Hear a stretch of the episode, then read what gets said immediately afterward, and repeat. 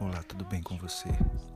Esse é o Pod Cristão, o podcast do canal Só para Cristão. Hoje eu gostaria de compartilhar uma mensagem com você, uma reflexão breve.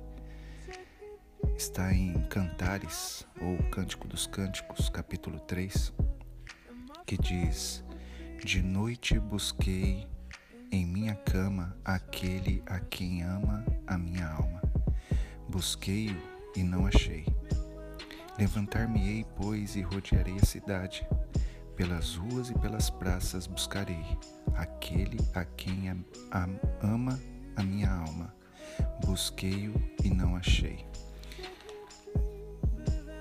Durante o nosso dia, nós somos muito atribulados pelo trabalho, pelas preocupações, adversas que acontecem na nossa vida e muitas vezes nós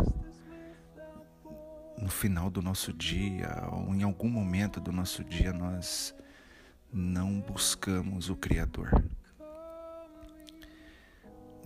No começo do livro da carta escrita é, pelo Pai, ele nos ensina que ele é um Deus de relacionamento.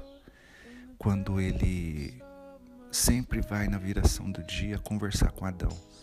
Isso representa relacionamento.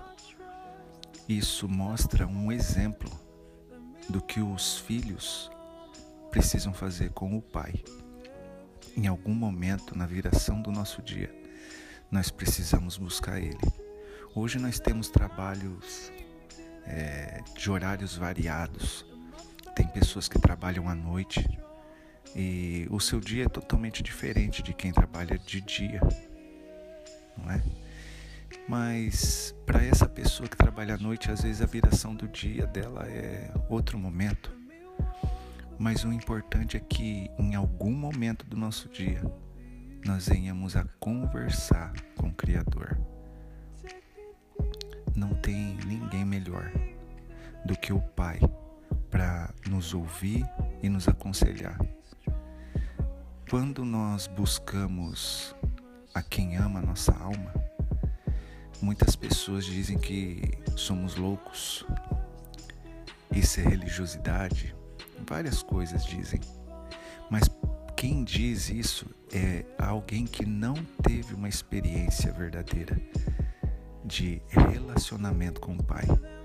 Porque depois da primeira vez que você conversa com o Pai e ele responde a você, seja através de outra pessoa, seja através de uma situação. De alguma forma, quando a gente busca, a gente encontra o Criador. E de alguma forma ele vai falar conosco. Então, quando nós temos essa experiência, nós deixamos tudo de lado e vamos de alguma forma durante o nosso dia buscar ter essa experiência de novo. É como se nós encontrássemos algo muito precioso é como se nós encontrássemos alguém a quem nós tivéssemos muita afinidade. Pensa numa pessoa que você conheceu na sua vida e que você é, se alegrava sempre de estar perto daquela pessoa. E quando estava perto dessa pessoa, fazia de tudo para não se distanciar dela.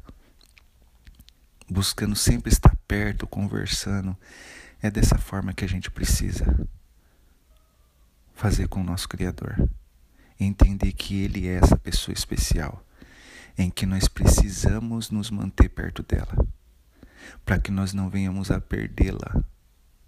Porque quando perdemos essa conexão, infelizmente existe o inimigo das nossas almas. Da mesma forma como existe a quem ama nossa alma, infelizmente existe alguém que é inimigo das nossas almas. E ele tenta de todas as formas buscar as nossas fragilidades para fazer com que nós distanciemos de quem ama nossa alma. Pense nisso. Busque na viração do dia desconectar do mundo, do trabalho. Eu não sei qual é a sua viração do dia, o final do seu dia, depois de uma labuta de trabalho. Em que momento você precisa desligar e se conectar com o Criador? Muitas vezes o seu conectar com o Criador é ajudando alguém, Em Mateus 25, ali nós aprendemos que quem faz para aqueles que necessitam é como se estivesse fazendo para o Pai. Relacionamento. Nós precisamos entender que o Criador está dentro de cada um, independente da situação que as pessoas estão. Talvez essas pessoas estão desconectadas, mas Deus está ali dentro. E talvez você está na vida dessa pessoa simplesmente para despertar o Criador dentro dela, ajudar ela a se conectar com o Criador que você já teve o relacionamento, ensinar ela a encontrar o relacionamento dela. Nós não estamos aqui nessa vida de passagem. Nós não somos carnais com experiências espirituais.